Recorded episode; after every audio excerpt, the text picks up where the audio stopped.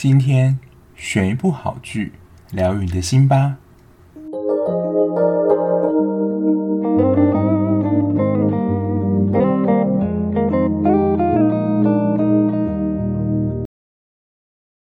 欢迎收听追剧二百五，我是小 B。现在录音的时间是晚上，但是因为今天要录的呢，算是会耗费蛮多脑力的剧，应该不会录到想睡啊，就是声音上听起来。之前在返校那一集有说过，就是现在说可能六七零年代啊、八零年代已经不是现在这个时代的事情。在讲就是这些年代的时候，好像都已经回溯到，比如说爸妈那个年代，对他们来讲已经有一种历史时代感了。在那个时代经历的故事啊，或是那时候发生的事情，其实你现在跟他们讲，可能已经存在在历史课本里面呢。现在小朋友。你跟他们讲说，哦，那个年代发生什么事啊，或我们经历什么，他只会回你说，哈，就是完全不可思议的感觉。我自己有感觉，就是台湾能够成为这么民主自由的国家，有一个蛮重要的历史分水岭，就是戒严戒严这个事情。戒严那个时候，就超多事情都受到限制。我觉得最明显就是不能讲。比如说总统的坏话，就是言论上受到自由，然后你思想上，在当时啦，现在的出版社有非常多版本嘛，以前只有一个版本叫做国立编译馆，都会戏谑称为国立殡仪馆。但我这边已经是九年一贯的第一届，所以我们这一代的出版社就康轩啊、翰林，就非常的蓬勃发展。可是在我表哥他们那一代的时候，还是只有国立编译馆一个。版本就是一个出版社，所以某个层面，它就是你只能吸收一个版本的东西，就是窄化了你知识的吸收。有可能你就会认为说，哦，原来事情可能就是这样子，没有其他声音的说法。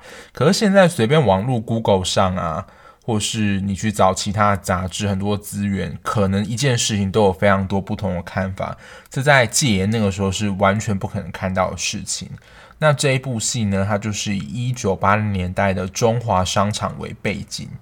最近也是讨论度非常高的一部电视剧，就是《天桥上的魔术师》。那这一部的步调呢，我觉得是比较情怀跟感人。如果你自己的出生年代大概是五零年代到七零年代的听众呢，你应该会特别的有感，因为这个中华商场目前应该是已经完全的移除了。但是呢，这个剧组为了要拍这部戏，他们花了非常大的资本来重建这个场景，所以我觉得这一部在美术上真的是非常厉害的。不过这一部开播的时候，算是我觉得有一点评价两极啦，就是有一端会觉得说完全看不懂这一部戏想要表达是什么。这一部作品是由吴宓老师的同名小说改编的。那我觉得它有一些情节呢，是只有在小说上有一些描绘。就是如果你直接看电视剧的话，它有一些情节它是整个省略掉的。我觉得在第一集的时候，最明显的地方就是小不点他去上厕所的时候，突然出现一只斑马。我觉得这整个就很不合理啊！那我就会想说，那这只斑马代表是什么？那我后来呢，就有去听水央水报他们解说的影片。其实呢，如果你有看小说，就知道这个他去上厕所，还有他整个回想的场景，其实是在小不点的梦中。所以呢，在梦中出现一匹马，好像就会比较合理，它不是真实的马。在那边，因为在梦里嘛，有可能有任何东西是你想象出来的。但是我自己就会想说，那即使是在梦中啊，那这个马代表是什么？好像就没有再做太多的解释。所以，如果要更了解这部剧在讲什么的话，感觉真的很需要了，要去看原著小说里面他对于一些情节的描述。但是我之前也听了一个版本说，其实，在电视上的演出，杨雅哲导演有增加了非常多。演绎的新的方式，就是它可能在小说里面只有短短的几句话，可是，在电视上呈现的画面，它必须要呈现的非常的丰富，所以其实还是会有一些不一样的地方。因为我自己本身是只有看电视的版本，我没有看原著小说，也没有看就是影像后置的设定集，所以今天要分享的也是我自己从电视观影里面，还有一些 podcast 的分析里面去整理出来的结果。今天的节目呢，就真的比较适合你已经看过了《天桥上魔术师》这一部戏剧再来听，我觉得会比较能够融入今天所讲的剧情。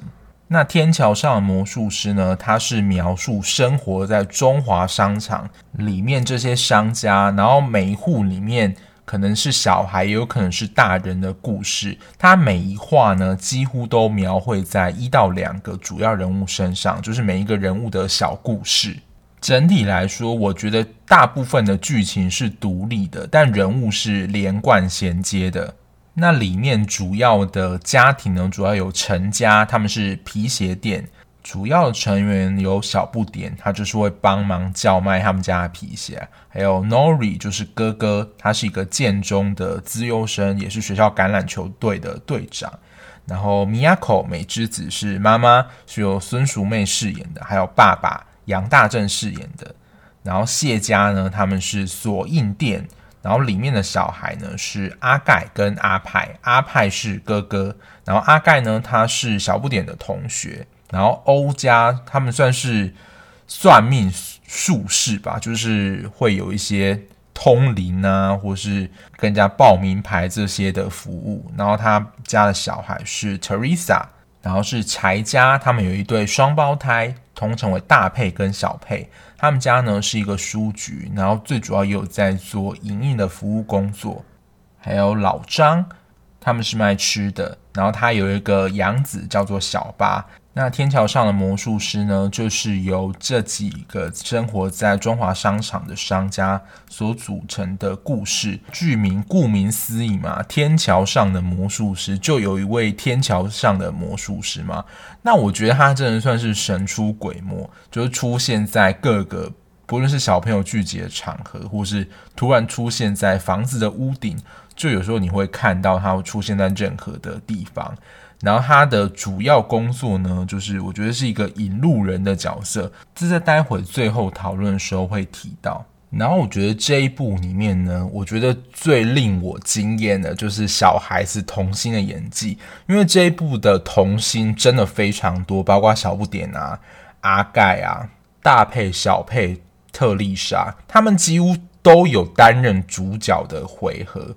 而且小不点就是真的让我在第一集的时候就让我觉得说，哇，原来小孩子的演技可以这么的生动。因为不知道大家还记不记得，是第一集的时候，他想要推销他们家的那个鞋店嘛，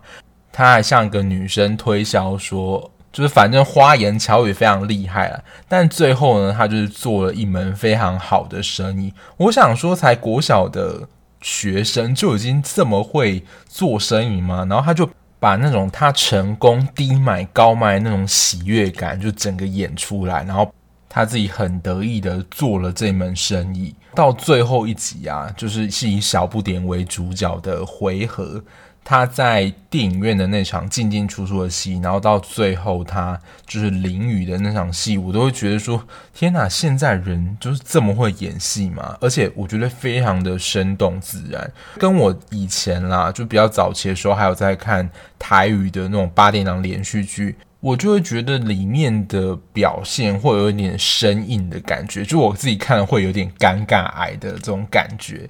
那在大人演员，我觉得真的就是要颁给孙淑媚。我对孙淑媚的印象就真的还是停留在她是一个非常能唱的歌手。我觉得她在这一部演了点妈呢，就是我听另外一个 podcast 说，真的需要颁给她一座金钟奖。我觉得她真的把一个那个时代啦的传统妈妈，可能就会偏袒功课比较好小孩啊，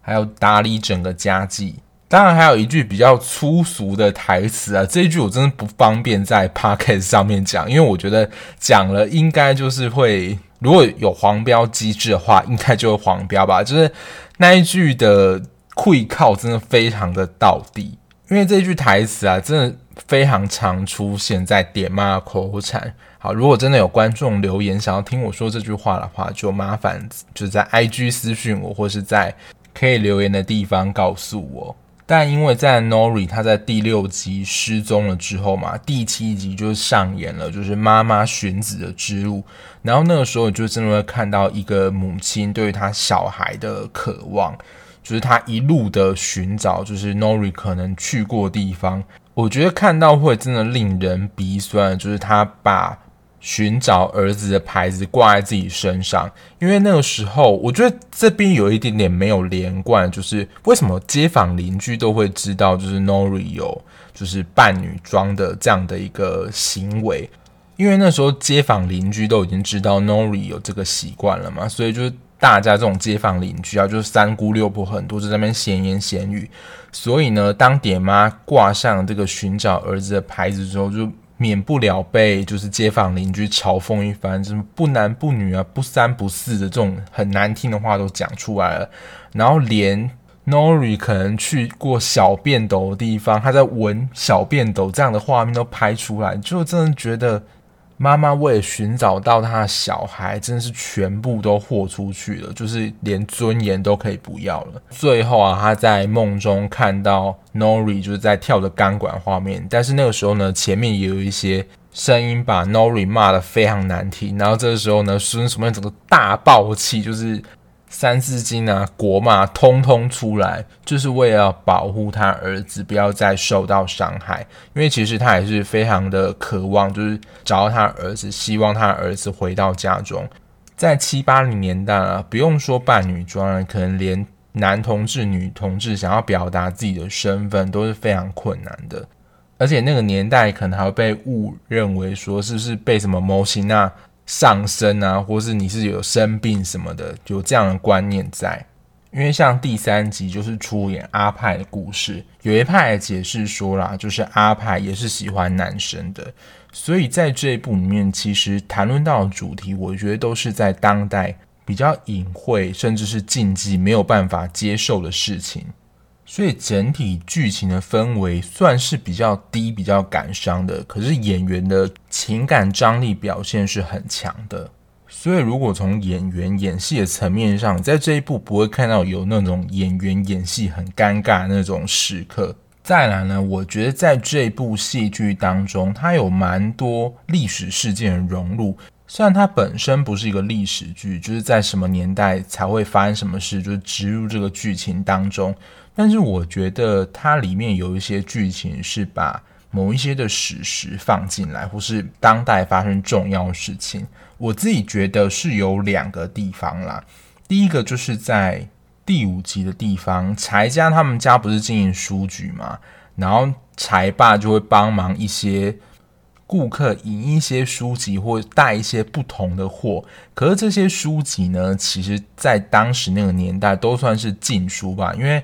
刚有说到嘛，在当时的思想可能都是被控制的，所以有一些民主言论啊，或是不同的意见的声音，都会被视为算是反叛的一个象征。而且那个年代警察的公权力应该也是蛮大的啦，所以演到最后呢，感觉上。柴家有点像是被抄家的感觉，就是被警察就是查气说哦，比如说影印不法的书籍啊，或者贩卖不法的书籍，其实就跟就是解严之前，我觉得在思想控制上，就是他要把真实的人民没有民主，然后自由思想可言这个部分的情节演出来，就是受到军方或是政府高度的控制。然后第二个是叶永志的事件，这个也是我后来去查，就是叶永志这个事件发生的年代，我才发现说，哦，原来叶永志发生的事件是在两千年，但是这一部剧情它是设定在一九八零、一九七零左右，所以其实叶永志的事件就是是比这个剧情还要晚的。可是当他演出小八碰到这个剧情，我就马上想到这个事情。如果不知道叶永志事件的，就帮大家科普一下。就是叶永志呢，他是在屏东的一所小学。那他因为性别气质比较阴柔的关系，遭到同学的霸凌，导致他呢下课都不敢去上厕所。所以他就向老师提起，就是举手说他想要提早去上厕所。结果呢，就是下课人家就发现说他倒在厕所血泊之中，然后送医不治。那因为叶永志这个事件，在教育上原本有设立一个叫做两性平等教育法，也因为性别气质的关系，把两性这个字拿掉，就是不再定义说性别只有男跟女，修正成为性别平等教育法。然后最近我觉得大家会比较有印象，就是呸姐蔡依林她要唱一首《玫瑰少年》，也是以叶永志这个事件作为一个出发点，作为一个纪念。因为剧情里面就是他是老张的养子嘛，然后他就是展现的非常的女性化。他那个时候还带就是小不点啊、阿盖他们就是去拿人家的内衣，就是女性的内衣裤，然后去做一些装扮，然后就被他们的家人打个半死。但小八也因为性别气质的关系，被一些流氓然后带到厕所里面，就是霸凌啊、攻击，结果他就是整个。我觉得算是横死在厕所当中，就看到那一幕觉得很心痛，然后我就立刻的联想到，这根本就是叶永志事件的翻版。可是小八这个更可恶，他是被人整个，我觉得是当众的欺负，然后被凌虐。然后那个时候啊，就是 Nori 不是还很不以为然的，就是叫小八，就是他是卡卡这个叫法，我也是真的在这部剧之前还是第一次听到这样称呼。可是我觉得，也就是因为 Nori 他自己也有这样的倾向，所以他很害怕被人家发现，他就把他的恐惧直接的投射在小八身上。因为他其实自己也非常害怕，他自己这样的倾向被家里人或其他同学发现。整个看完之后啊，我在每一集就是稍微快速再看一下里面有没有什么我漏掉的元素。我觉得在第六集，也就是 Nori 这一集呢，导演的运镜手法蛮用心的。那我觉得，我不知道他是不是有这样的解释啊，但我自己就会看到说。当他的家人啊，或那些亲戚在批评，就是小巴的性别气质，就是不三不四啊，不男不女这些比较难听字眼的时候，原本 Nori 是在房间读书的，他渐渐就把房门关起来了。那大家知道，就是如果同志要向父母或是其他。朋友说的话就是出柜 come out 的一个过程嘛，那他其实呢，把房门关起来这个动作，其实又是把他自己锁回柜子里面。我不知道导演的运镜手法是不是想要表达就是再度躲入柜子的意思。不过如果是这样的话，我真的觉得导演的运镜手法在这一幕上很用心。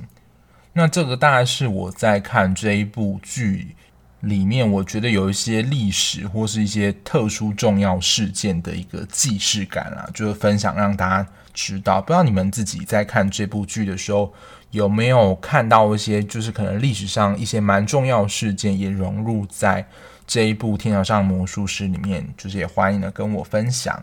那看这种就是符合那个年代的剧，有一些我觉得东西啊，就真的只有在那个年代才能看到。有一些还在我的年代，但有一些可能是我爸妈那个年代，就是在我这个年代也没有什么听到了。第一个就是第九集的时候，小不点他长了头虱。现在小朋友还知道头虱是什么东西吗？以前我记得我大概国小一二年级的时候有长过一次头虱。一开始你会觉得说好像没有啊，但后来就会渐渐发现，就是你整个头发就是都会充满头虱的蛋。头丝呢，它其实就是借由就是在你头发里面吸血来吸取养分，然后那个时候都要去西药房买那个洗头丝的药，把整个蛋啊什么东西洗掉，你就是才不会被持续的吸血。但是我记得好像到我国小三四年级的时候，就是头丝就整个消失了，现在好像也没有什么听到。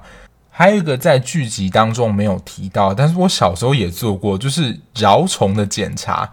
就是老师会发给你，就是蛲虫的贴纸贴片，它就是有点像是一个圆形的标靶，然后你就要把那个圆形的标靶就是塞入肛门里面，当然不是整个塞进去啊，但是它就是可以检测说你有没有蛲虫这样。蛲虫我记得我做到三四年级还有在做，反正我记得做蛲虫的检查比那个头虱的还要持续更长的时间。然后第二个就是也是在第九集出现。就点妈不是开始有点沉迷赌博吗？我不知道那是不是大家乐啦，就是也是我在长辈之间听到了一个词啦。现在可能的一个比较转型，就是像运彩啊，或是彩券这样可能比较正向的方式。但大家乐好像是一种迁赌啦，就是真是涉及赌博。但我自己已经不是那个年代，也都是听我一些长辈说到这个名词。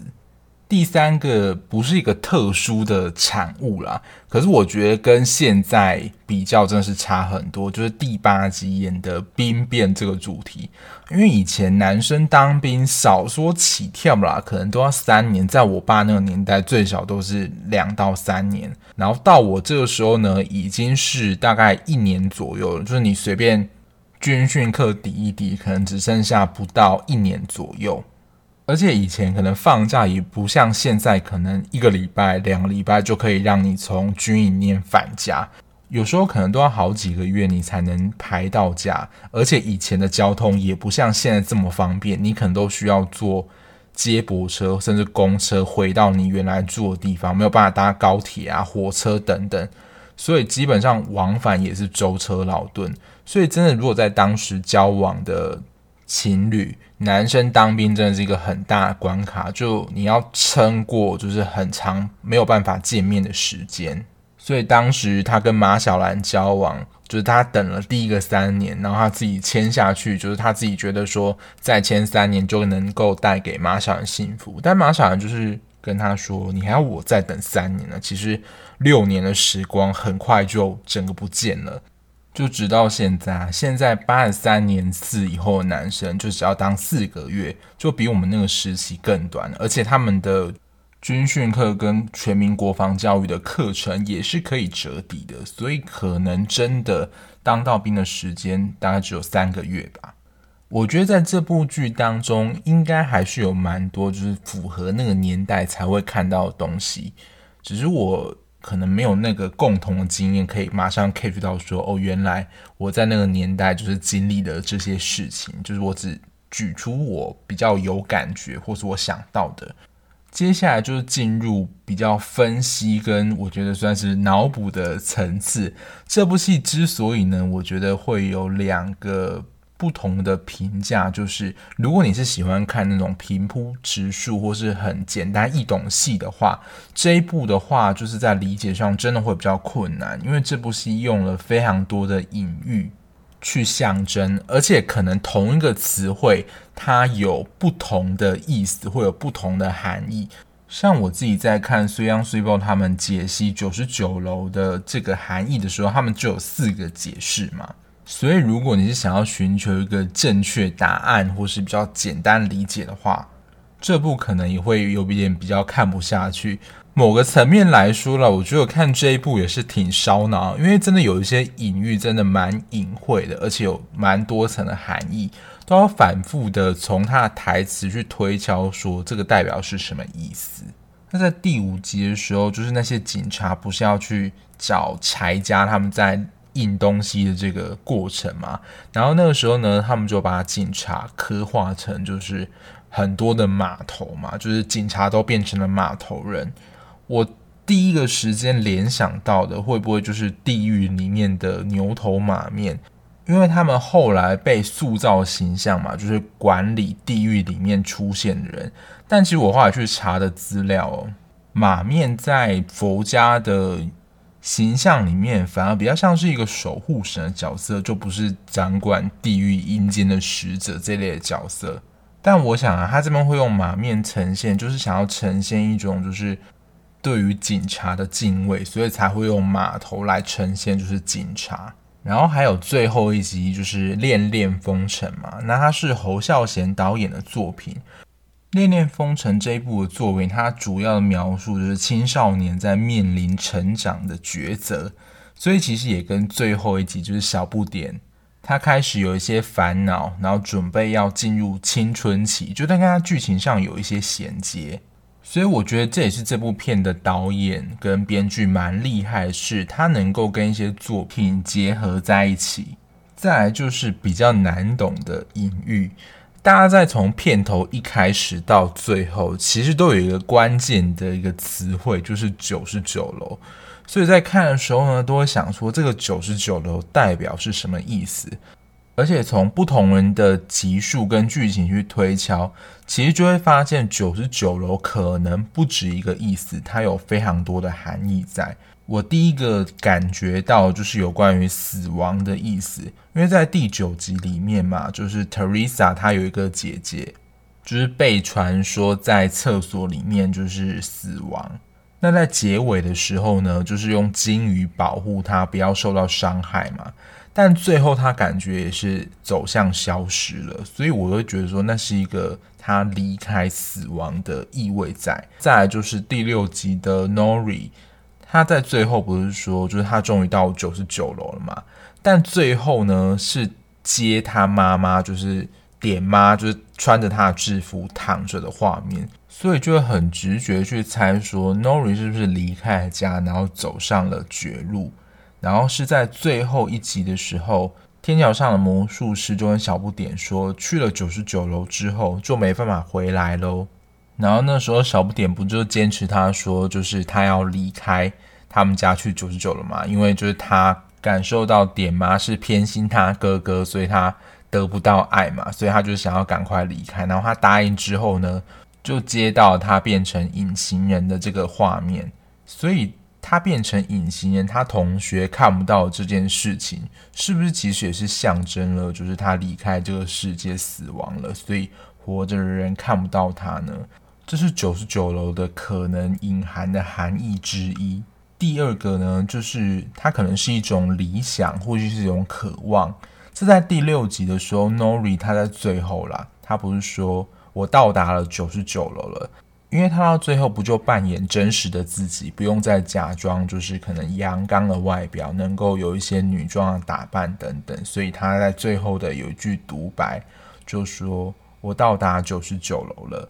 然后在同一集还是第七集的时候，天桥上的魔术师就在顶楼的时候就跟点妈说，九十九楼这个地方你小时候也去过啊。因为我们人在小时候可能都有一些理想跟梦想嘛，可是到长大之后就会接连的面临现实的残酷，这些理想到梦想可能到最后都被渐渐的淹没，没有办法去达成了。所以九十九楼的第二个可能意思就是代表我们人的理想或是梦想。第三个解释呢，我觉得啦，我自己觉得。比较像是这一出戏里面的一个核心的精神，也就是九十九楼，它是代表着一个回忆或是一个记忆。他在一开始的时候不是有说吗？就是有一些东西放在九十九楼那个地方是可以存放跟提取的。还有他这一部一个最知名的 slogan 就是“原来消失才是真正的存在”，因为过去你的一些经验跟经历嘛。它都已经被你经历过了，那这一段的经验跟经历的时间轴已经过了，可是你当下的体验还有那种身历其境的感觉，是被你保留在头脑里面的回忆跟记忆。其实如果更要说清楚的话，就是时间虽然消失过去了，可是这些。回忆跟记忆是真正的存在你的脑海当中，是你能够永远保存下来的东西。这是我自己对于九十九楼的三个解释。但我自己在看的时候，有两个地方，我觉得还是可以再有一些思考的地方。就大家有没有注意到，不论是 Nori 他在最后那场戏当中点了火柴。还是小不点在跟天桥上的魔术师吵着说他要去九十九楼的时候，也点了火柴。当然，我觉得有一个比较白话的解释，可能这个火啦，代表的是一种开始与希望。因为其实我们做很多事情都会需要有一个起头嘛，那你需要一个起头，也就是需要有一个动力去推进嘛。所以这个火柴呢，其实就是点燃这个希望的动力。让他们可以去执行或到达这个他们想要去的地方。还有一个就是，我不晓得大家在看这一部的时候，其实关键的人物，也就是这一部的片名啊，天桥上的魔术师，他到底是一个什么样的角色，或这个人物有什么样的象征呢？因为他在戏当中就是一个很迷的存在，而且他就是神出鬼没。我在中途看到，还想说他会不会是一个虚构人物，但应该不是啊，因为他在各个单集当中都有蛮频繁的出现。从魔术师这个职业角色的设定，他可能就是会变出那些看他魔术的人渴望的东西，或那个人想要的东西。所以天桥上的魔术是，我自己个人解释啦，我觉得那会是一种我们如何面对我们自己渴望的一个象征。因为其实他在透过对话和他变魔术的过程当中，他一直都是在引导你变出你自己想要的东西，或是变成你想要的样子。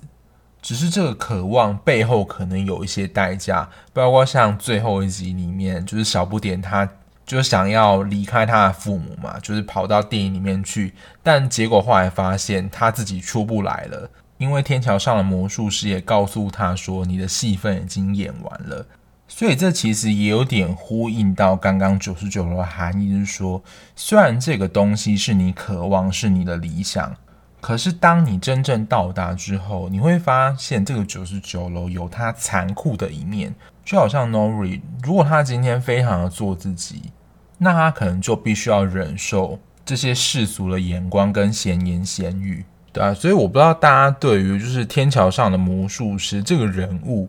有什么样的想法，或是你觉得他可能的象征是什么呢？就是也欢迎大家分享你的想法，因为我觉得这没有标准答案啦，就是你在看这一部的时候，一定都会有个人的解释。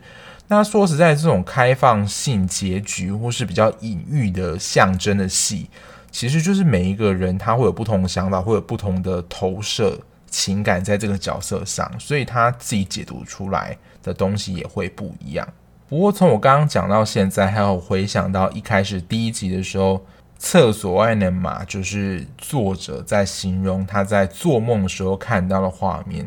所以其实这整出剧。其实就是小不点的回忆跟梦，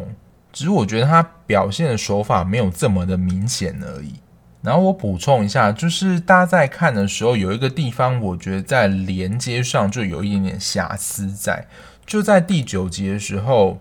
小不点不是被他爸就是因为头饰的关系被抓去剃头，剃了一个角，还蛮明显的嘛。可是他第十集的头发就恢复原状了。我不知道大家是就是情感上渲染，觉得说这应该是一个经过几年或一个设定吧。可是对我来讲，就会有一点小突兀在，不知道大家有没有发现？那总结来说呢，我觉得这一部《天桥上的魔术师》，他在场景上，在一开始说的，他非常的用心去考古那个年代场景。如果你大概三十到五十岁的人有经历过中华商场那个年代的话，你自己会非常有代入感。包括它的店家贩卖的东西都是非常考究，然后隐喻很多，就是我觉得真的是蛮烧脑的啦。但他对于很多事情的解释或是名词，我觉得也是比较属于个人诠释，会有不同的理解，比较没有标准答案。比如说像那种悬疑剧，可能会。推敲出最后凶手是谁，然后最后凶手是谁，就是一个固定的模式。但这一部的每一个隐喻或名词呢，可能在每一个人解读上也都会不太一样。然后整出戏的步调啊，是比较偏悲伤跟沉重议题的，像是那时候戒严文字思想的控制，还有多元性别的不友善霸凌跟欺负。不过，在剧情的设计跟配乐、场景，我个人是觉得蛮用心的。我个人觉得啦，它有一点像是孤味一样，就是蛮吃情怀跟情感的。就如果你不是那个年代人，然后对于这些议题比较没有感觉的话，就也是比较难懂跟去理解说这部剧它想要表达的含义是什么。那对于这种真的比较烧脑或是有多方诠释的剧，我真的也蛮推荐大家去听其他的剧评或是其他的 podcast 如何解读或他们看到的角度是什么。因为每个人在看的时候的观点都不一样嘛，所以所做出的诠释一定也不同。那如果你听到一个就觉得不是你那个意思，我觉得也没关系，你可能多听几个。就会找到可能看法跟想法跟你是一样的人。那我今天做的呢，也是我看完之后我自己的感觉跟想法还有诠释，所以我真的蛮欢迎大家可以跟我一起分享或讨论你看完这一部《天桥上的魔术师》的想法跟观点，让我知道哦。那今天的节目就到这边。如果你喜欢这样聊剧、聊电影的节目的话，欢迎订阅我的 Podcast。如果你想要及时追踪，就是我及时追剧的讯息的话，在资讯栏的地方有我的 IG，欢迎追踪哦。那我们下期节目再见啦，拜拜。